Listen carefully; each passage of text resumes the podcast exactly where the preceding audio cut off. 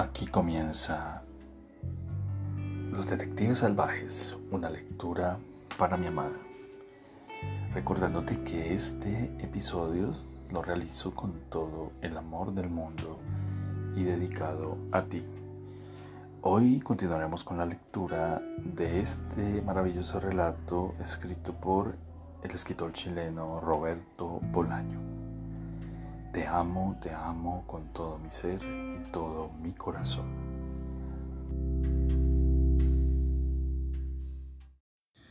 Seguimos con la lectura de Los Detectives Salvajes del maravilloso escritor chileno Roberto Bolaño. Desperté a las 3 de la mañana. Estaba tirado al lado de Jorgito Font. Me levanté de un salto Alguien me había quitado los zapatos, el pantalón y la camisa. Los busqué a tientas, procurando no despertar a Jorgito. Lo primero que encontré fue mi morral, con mis libros y mis poemas. En el suelo, a los pies de la cama, un poco más allá, extendidos, en una silla hallé el pantalón, la camisa y la chamarra. Los zapatos no estaban por ninguna parte. Los busqué debajo de la cama y solo encontré varios pares de tenis pertenecientes a Jorgito. Me vestí y estuve sentada, considerando la posibilidad de encender la luz o de salir descalzo. Me acerqué a la ventana, sin resolverme por ninguna de las dos opciones. Al descorrer las cortinas me di cuenta de que estaba en el segundo piso. Contemplé el patio oscuro, y tras unos árboles la casita de las Font ligeramente iluminada por la luna. No tardé en darme cuenta de que no era la luna la que iluminaba la casita, sino una farola encendida justo debajo de mi ventana, un poco a la izquierda, colgando por la parte de afuera de la cocina. La luz era mínima. Traté de vislumbrar la ventana de las Font. No vi nada solo ramas y sombras.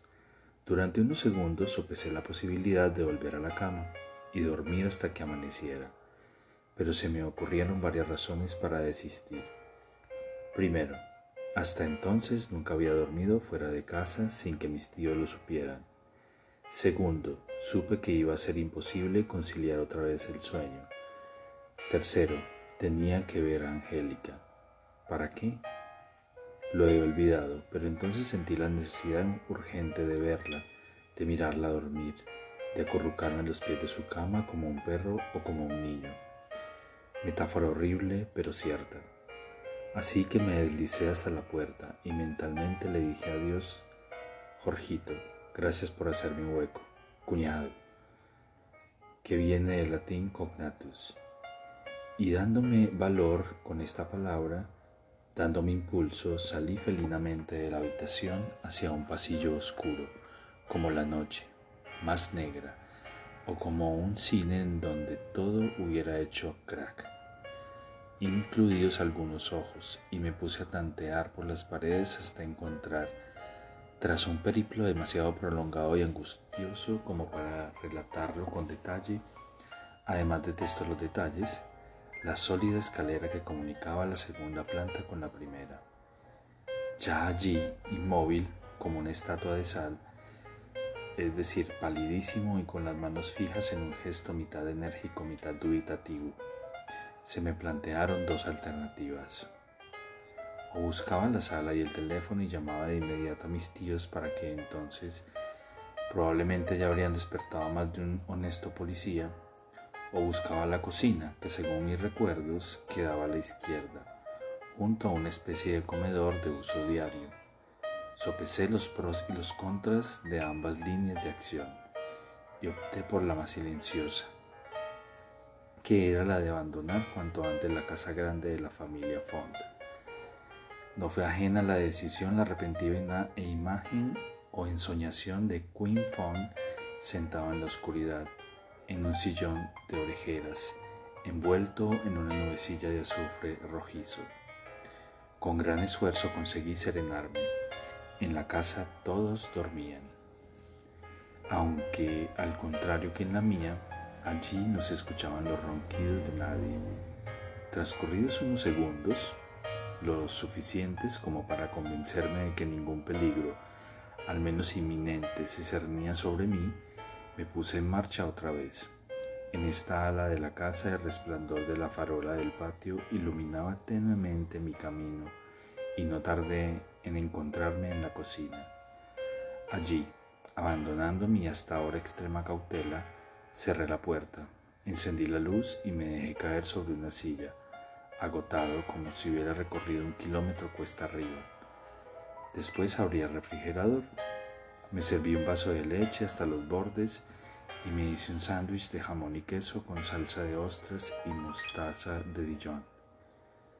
Cuando terminé de comer aún tenía hambre, por lo que me preparé un segundo sándwich, esta vez de queso, lechuga y pepinillos guarnecidos con dos o tres variedades de chile. Este segundo sándwich no aplacó mi apetito, por lo que decidí explorar en busca de algo más sólido. En el fondo del refrigerador en un envase de plástico encontré los restos de un pollo con mole. En otro recipiente encontré un poco de arroz, los restos de la comida de aquel día, supongo, y luego busqué pan de verdad, bolillos, no pan de molde, y comencé a prepararme la cena. Para beber escogí una botella de Lulú sabor fresa, cuyo gusto en realidad más bien es de Jamaica. Comí sentado en la cocina, en silencio, pensando en el futuro. Vi tornados, huracanes, maremotos, incendios. Después lavé la sartén, el plato, los cubiertos, recogí las migas y descorrí el pestillo de la puerta que daba al patio. Antes de salir apagué la luz. La casa de las Font estaba cerrada por dentro. Llamé una vez y susurré el nombre de Angélica. Nadie me contestó. Miré hacia atrás, las sombras del patio. La pileta que se erguía como un animal irascible me disuadieron de regresar a la habitación de Jorgito Font. Volví a llamar, esta vez un poco más fuerte. Esperé unos segundos y decidí cambiar de táctica. Me desplacé unos metros a la izquierda y di unos golpecitos con la punta de los dedos en el frío cristal de la ventana. María, dije, Angélica, María, ábrame, soy yo.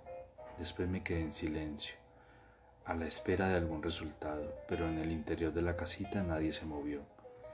Exasperado, aunque más correcto sería decir exasperadamente resignado, me arrastré otra vez hacia la puerta y me dejé resbalar con la espalda apoyada en esta y la mirada perdida. Intuí que finalmente no me quedaría allí, dormido, de una manera u otra los pies de las hermanas Font como un perro, un perro mojado por la noche inclemente, tal como hacía unas horas yo mismo, de forma imprudente e intrépida, había deseado.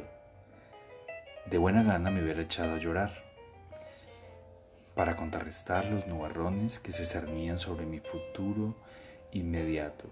Me dio por repasar todos los libros que tenía que leer, todos los poemas que tenía que escribir.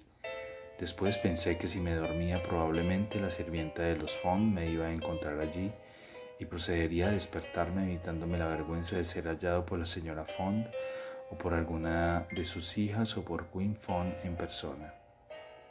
Aunque sí era este último el que me encontraba, arguí con algo de esperanza.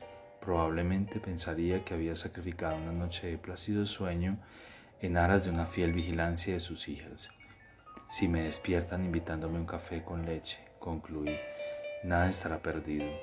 Si me despiertan a patadas y me corren sin más explicaciones, ya no habrá ninguna esperanza para mí. Y además, ¿cómo le explico yo a mi tío que he atravesado todo el DF descalzo? Creo que fue esta perspectiva la que volvió a despertarme. Tal vez la desesperación me hiciera inconscientemente aporrear la puerta con la nuca. Lo cierto es que de pronto sentí unos pasos en el interior de la casita, unos segundos. Después la puerta se abrió y una voz susurrada y soñolienta me preguntó qué hacía allí. Era María. Me he quedado sin zapatos. Si los encontrara me iría a mi casa de inmediato, dije. Pasa, dijo María, no hagas ruido. La seguí con las manos extendidas como un ciego. De pronto tropecé con algo. Era la cama de María. La oí ordenarme que me acostara. Luego la vi deshacer el camino. La casita de los Font es verdaderamente, de las Font es verdaderamente grande y cerrar sin ruido la puerta que había quedado semiabierta. No la oí regresar. La oscuridad entonces era total, aunque tras unos instantes yo estaba sentado en el borde de la cama, no acostado como me había ordenado. Distinguí el cortondo de la ventana a través de las enormes cortinas de lino. Después sentí que alguien se metía en la cama y se estiraba y después, pero no sé cuánto tiempo pasó, sentí que esa persona se levantaba apenas, probablemente reclinada sobre un codo y me jalaba hacia sí. Por el aliento supe que estaba a pocos milímetros del rostro de María. Sus dedos recorrieron mi cara, desde la barbilla hasta los ojos, cerrándolos, como invitándome a dormir. Su mano, una mano huesuda, me bajó la cremallera de los pantalones y buscó mi verga. No sé por qué, tal vez debido a lo nervioso que estaba, afirmé que no tenía sueño. Ya lo sé, dijo María, yo tampoco. Luego, todo se convirtió en una sucesión de hechos concretos o de nombres propios o de verbos, o de capítulos de un manual de anatomía deshojado como una flor, interrelacionados caóticamente entre sí. Exploré el cuerpo desnudo de María el glorioso cuerpo desnudo de María en un silencio contenido, aunque de buena gana hubiera gritado, celebrando cada rincón, cada espacio terso e interminable que encontraba. María, menos recatada que yo, al cabo de poco comenzó a gemir y sus maniobras, inicialmente tímidas o mesuradas, fueron haciéndose más abiertas. No encuentro de momento otra palabra. Guiando mi mano hacia los lugares que ésta, por ignorancia o despreocupación, no llegaba. Así fue como supe, en menos de diez minutos, dónde estaba el clítoris de una mujer y cómo había que masajearlo o mimarlo o presionarlo. Siempre, eso sí, dentro de los límites de la dulzura, límites que María, por otra parte, transgredía constantemente pues mi verga, bien tratada en los primeros envites, pronto comenzó a ser martirizada entre sus manos. Manos que en algunos momentos me supieron en la oscuridad y entre revoltijo de sábanas a garras de halcón o halcona tironeando con tanta fuerza que temí quisiera arrancármela de cuajo y en otros momentos a enanos chinos. Los dedos eran los pinches chinos investigando y midiendo los espacios y los conductos que comunicaban mis testículos con la verga y entre sí. Después, pero antes me había bajado los pantalones hasta las rodillas, me monté encima de ella y se lo metí. No te vengas dentro, dijo María. Lo intentaré, dije yo. ¿Cómo que lo intentarás, cabrón? No te vengas dentro. Miré a ambos lados de la cama, mientras las piernas de María se anudaban y desanudaban sobre mi espalda. Hubiera querido seguir hasta morirme. A lo lejos discerní la sombra de la cama de Angélica y, la curva de las caderas de Angélica, como una isla contemplada desde otra isla. De improviso sentí que los labios de María succionaban mi tetilla izquierda casi como si me mordiera el corazón. Di un salto y se lo metí de un envión, con ganas de clavarla en la cama. Los muelles de esta comenzaron a crujir espantosamente y me detuve, al tiempo que le besaba el pelo y la frente con la máxima delicadeza, y aún me sobraba tiempo para cavilar cómo era posible que Angélica no se despertara con el ruido que estábamos haciendo ni noté cuando me vine. Por supuesto, alcancé a sacarla. Siempre he tenido buenos reflejos. ¿No te habrás venido dentro? dijo María. Le juré al oído que no. Durante unos segundos estuvimos ocupados respirando. Le pregunté si ella había tenido un orgasmo y su respuesta me dejó perplejo. Me he venido dos veces, García Madero. ¿No te has dado cuenta? Preguntó con toda la seriedad del mundo. Dije sinceramente que no, que no me había dado cuenta de nada. Todavía la tienes dura, dijo María. Parece que sí, dije yo. ¿Te la puedo meter otra vez? Bueno, dijo ella. No sé cuánto tiempo pasó. Otra vez me corrí fuera. Esta vez no pude ahogar mis gemidos. Ahora mastúrbame, dijo María. ¿No has tenido ningún orgasmo? No, esta vez no he tenido ninguno, pero me lo he pasado bien. Me cogió la mano, seleccionó el índice y me lo guió alrededor de su clítoris. Bésame los pezones, también puedes morderlos, pero al principio muy despacio, dijo. Luego muérdelos un poco más fuerte y con la mano cógeme del cuello, acaríciame la cara, méteme los dedos en la boca. ¿No prefieres que te chupe el clítoris? Dije en un intento vano de encontrar las palabras más elegantes. No, por ahora no, con el dedo basta, pero bésame. Tienes unos senos riquísimos. Fui incapaz de repetir la palabra tetas.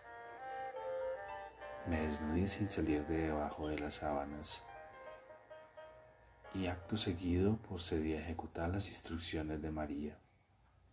Sus suspiros primero y sus gemidos después me la volvieron a empalmar. Ella se dio cuenta y con una mano me acarició hasta que ya no pudo más. ¿Qué te pasa, María? Le susurré al oído temeroso de haberle hecho daño en la garganta o de haberle mordido demasiado fuerte un pezón. Sí, García Madero, sonrió María en la oscuridad y me besó. Cuando terminamos me dijo que se había venido más de cinco veces. A mí la verdad me costaba hacerme la idea que estimaba fantástica, pero cuando me dio su palabra no tuve más remedio que creerla.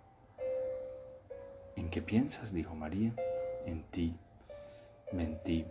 En realidad pensaba en mi tío y en la Facultad de Derecho y en la revista que iba a sacar Belano y Lima. ¿Y tú? Pienso en las fotos, dijo. ¿En qué fotos? En las de Ernesto. ¿Las fotos pornográficas? Sí. Los dos temblamos al unísono, teníamos las caras pegadas, hablábamos, vocalizábamos gracias a nuestras narices separadoras, pero aún así sentí como mis, con mis labios moverse sus labios. ¿Quieres que lo hagamos otra vez? Sí, dijo María. Bueno, dije un poco mareado, si en el último momento te arrepientes, avísame. ¿Arrepentirme de qué? La parte interior de sus muslos estaba empapada. Sentí frío y no pude evitar suspirar profundamente en el momento en que volví a penetrarla. María gimió y yo empecé a moverme cada vez con mayor entusiasmo. Procura no hacer mucho ruido. No quiero que Angélica nos oiga. Tú procura no hacer ruido, dije yo y añadí. ¿Qué le has dado a Angélica para que duerma tan profundamente? ¿Un somnífero? Los dos nos reímos bajito, sobre, yo sobre su nuca y yo hundiendo la cara en las almohadas.